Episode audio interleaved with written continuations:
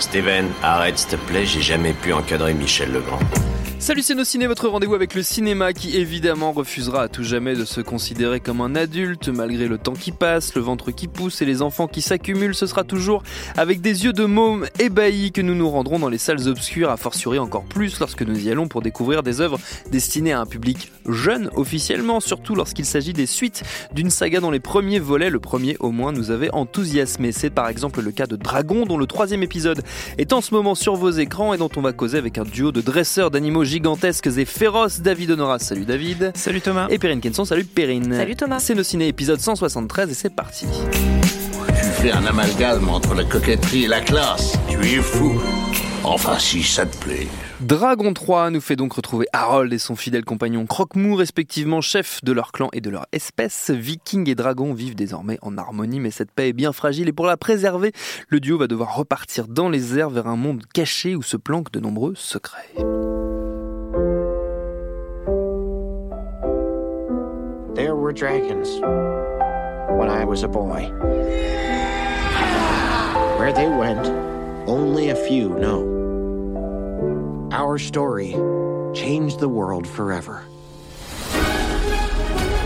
We did it! The world's first dragon Viking utopia. Your utopia, maybe. Mine's less crowded and more. Ah! Sanitary. Hey, bud, wait up!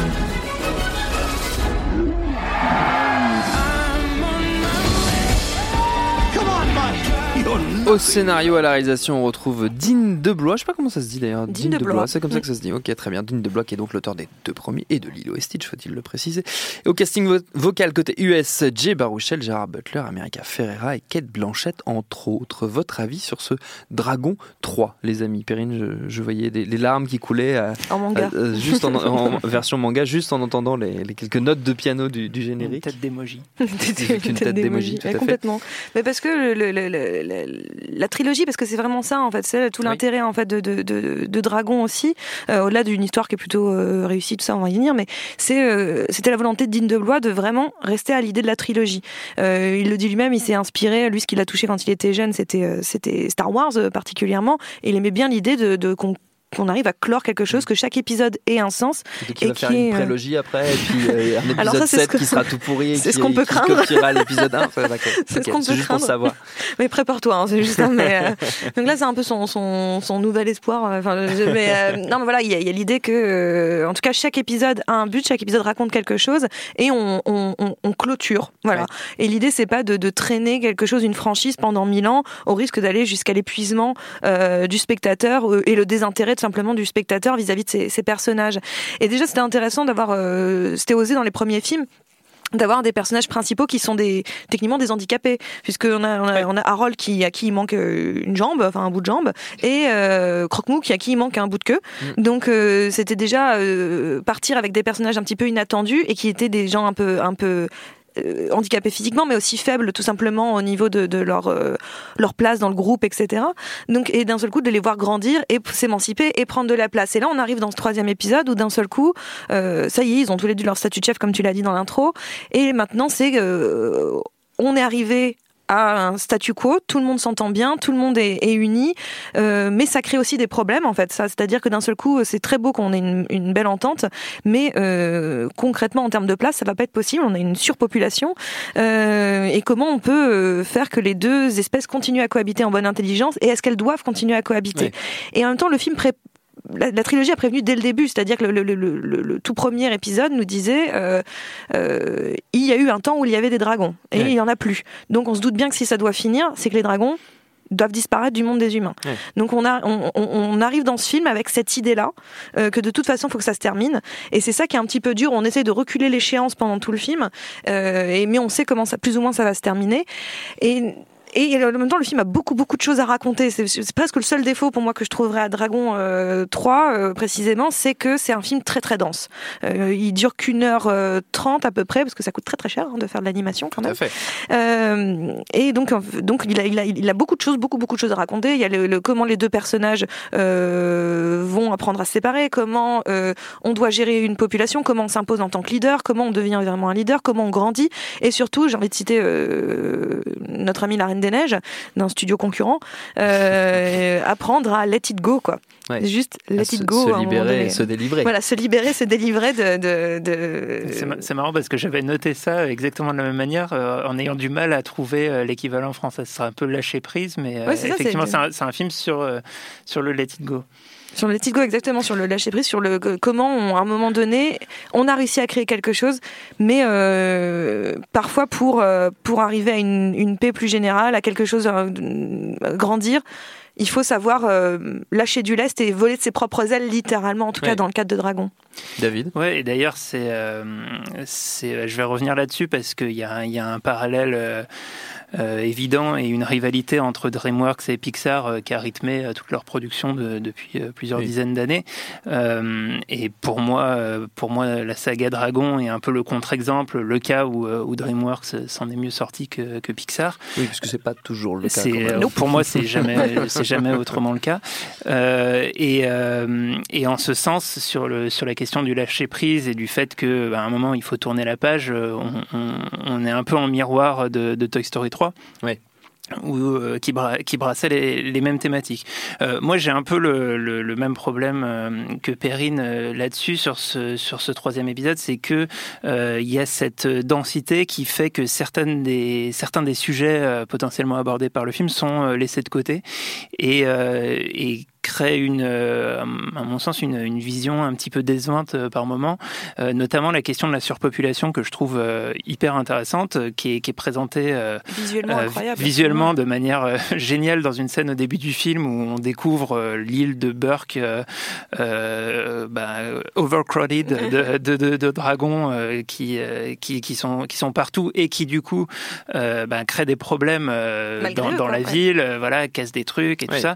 Et, euh, et ce truc, le, récit le, le, prend pas trop en charge. Quoi. Ça, permet de faire une, séquence au début, mais euh, euh, le, rebondissement et, la, suite du film vont faire qu'on va pas trop s'en soucier et ça va pas vraiment être une thématique qui va être traitée, alors que je trouve qu'elle était intéressante et surtout qu'elle avait vraiment du sens dans, dans la suite des, arcs narratifs qui ont fait la, saga, parce que le premier épisode euh, reposait sur euh, sur cette euh, sur cette île qui, est- qui subissait des raids de dragons et qui essayait de s'en défendre. Le deuxième épisode qui était plus sur une, le début d'une cohabitation et, et là on aurait été logiquement sur bah, voilà c'est quoi le, le- le problème de vouloir trop bien faire, voilà, qu'est-ce qui finit par jusqu'au boutisme de la, de la, de la, de la cohabitation. voilà. Pour revenir sur la, sur, la, sur la rivalité entre DreamWorks et Pixar, donc, qui souvent en fait, a, a- a fait même s'opposer des, des projets très similaires.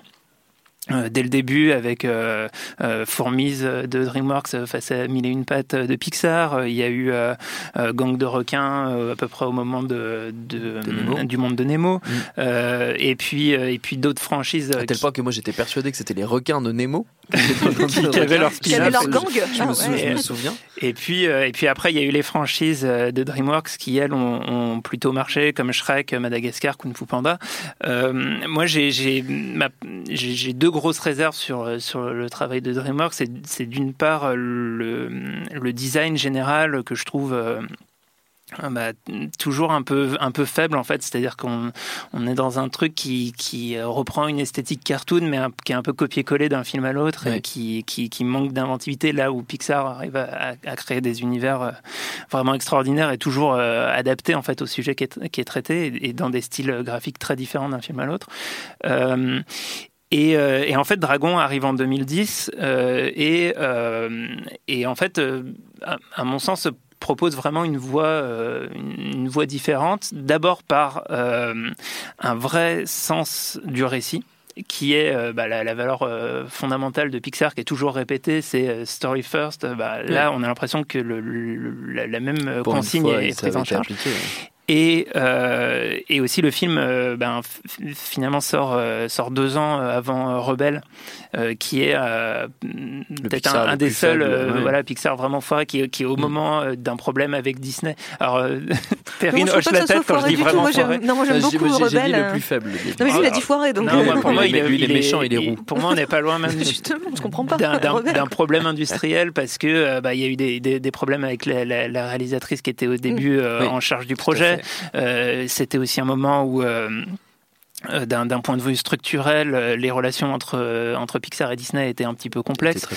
Euh, et euh, et c'est un, film moi, que je trouve en dessous et qui, bah, mine de rien, euh, s'installe dans un univers visuel un petit peu viking, moyenâgeux, qui semble arriver après, après le, le, le film de DreamWorks, alors que D'habitude, c'est plutôt d'habitude, l'inverse. c'est plutôt l'inverse. Mm.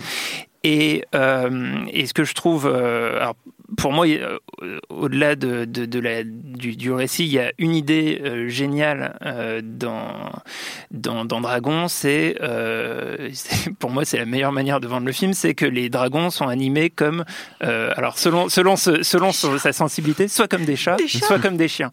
Et, et c'est ça chats. qui est très fort, Des c'est que les, les propriétaires de chats, ils vont reconnaître des, des chats parce Ouais, qu'ils ont des- vraiment des des chats. C'est clairement des chats. Et les, et les propriétaires de chiens vont voir aussi. Alors, Croque-Mou est, à mon avis, celui qui tire le plus vers le chat, mais il a aussi parfois certaines attitudes de chien. Et, euh, et certains des dragons sont plus vers le chien. Oui. Donc, euh, donc il y a des, il y a des trucs, et, et je trouve que c'est vraiment une idée qui est, qui est très très forte et qui, a, qui, qui fonctionne extrêmement bien à l'écran, parce qu'on se retrouve avec des, des, des, des personnages qui bah, ont euh, un design euh, général. Euh, complètement de dragon et en même temps qui vont être très attachants parce qu'on va reconnaître quelque chose. Et, euh, et, là où l'idée moi je trouvais très forte c'est que euh, on n'y reconnaît pas euh, comme souvent dans la, à mon sens la mauvaise animation des, des comportements humains mais euh, des animations qui, qui sont d'autres animaux. Et, et, ça c'est vraiment la, clé de voûte de, de la réussite de la saga à mon avis. C'est cette idée d'animation qui est hyper bien rendue et qui fonctionne encore jusque dans l'épisode 3 Bah, pour moi, l'une des autres clés de voûte, en fait, de, comme tu disais, de, de, de, de, la réussite de Dragon, de manière générale, c'est que euh, là où DreamWorks, de manière générale, euh, a tendance à, hum, à faire des films un petit peu la blague pour la blague, un petit peu, Ouais. euh, un peu méta aussi, toujours un petit peu à se servir d'énormément de références extérieures, euh, contemporaines, souvent. hein, je pense à Shrek notamment, euh, qui, Oui, qui, coup, ouais. qui se sert beaucoup de, de références extérieures. Essentiellement Euh. Madagascar aussi un petit peu hein, d'une certaine Oui. façon. Dragon a l'honnêteté d'être d'être très premier degré et d'aller vraiment dans une dans une émotion, de se laisser aller à l'émotion. Et et vraiment on sent dans ce dernier épisode particulièrement que euh, Dean de Blois bah, c'est quelque chose qui lui a pris dix ans de sa vie euh, Dragon. Euh, c'est quelque chose auquel il tient et euh, et on, on, le sent d'une certaine façon à la toute dernière séquence du film. Moi elle m'a un peu arraché le cœur. On sent l'idée de la, la, séparation en même temps la joie d'avoir fait ça et la joie de et la tristesse de devoir dire au revoir en fait à un moment donné. Et ça je trouve que c'est l'un des rares DreamWorks qui a cette capacité émotionnelle et cette honnêteté émotionnelle euh, qui pour moi en fait une totale réussite en fait. C'est-à-dire qu'on se moque pas des gens euh, c'est vous avez le droit de ressentir vous avez le droit de pleurer vous grands enfants euh, n'hésitez pas. Et, et d'aborder des sujets qui sont pas évidents évidents. Pixar le fait très bien c'est pas la question beaucoup de films d'animation le font très bien.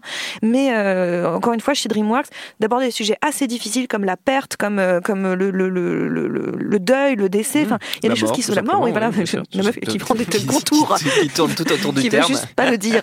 Non mais voilà, non mais voilà, prendre des, des, des, des, des termes comme ça et puis la disparition même plus que la mort. Enfin, je dirais que c'est Oui, la disparition, la qui, qui est vraiment quelque chose et de, de devoir euh, voilà faire le deuil de quelque chose qu'on ne, on ne verra plus, littéralement, qu'on ne va plus voir, qui sera peut-être là mais qu'on ne va plus voir.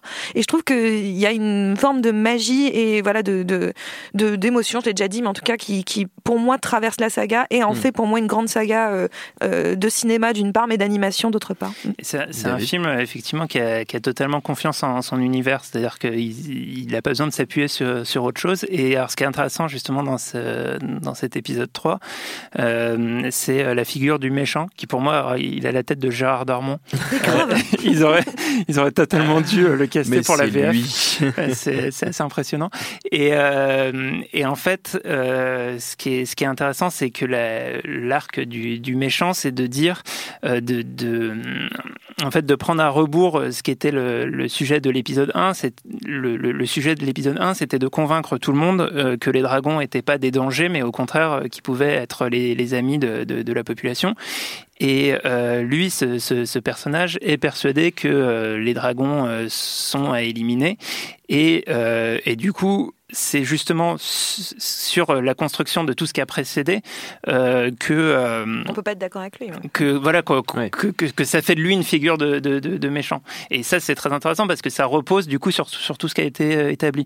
De la même manière, euh, Perrine parlait tout à l'heure du, du, du, fait que c'est aussi un film qui parle du, du handicap. Ça c'est un truc qui qui aussi est, est, construit au fur et à mesure de, de la saga parce que le autant Croque-Mou et euh, Harold.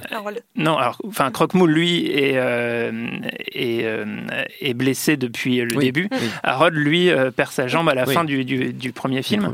Et du coup, c'est dans le deuxième épisode qu'il y a vraiment cette thématique qui est traitée et qui, en plus, s'appuie sur le handicap comme une manière de rassembler les deux personnages parce qu'ils ont ce truc en commun.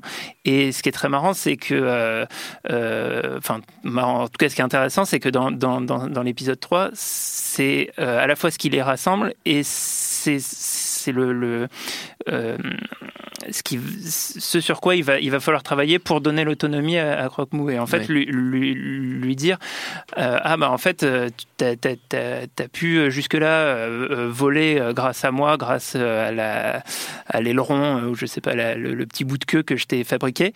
mais il y aurait aussi une possibilité à ce que tu, tu t'émancipes et, et, je vais te donner les moyens de cette émancipation. Et du coup, il y a un, un surdiscours sur ce qui avait déjà été développé autour du handicap dans le, dans le deuxième épisode, que, enfin voilà, qui est, hyper intéressant et qui encore une fois repose sur tout ce qui a été euh, mis en place.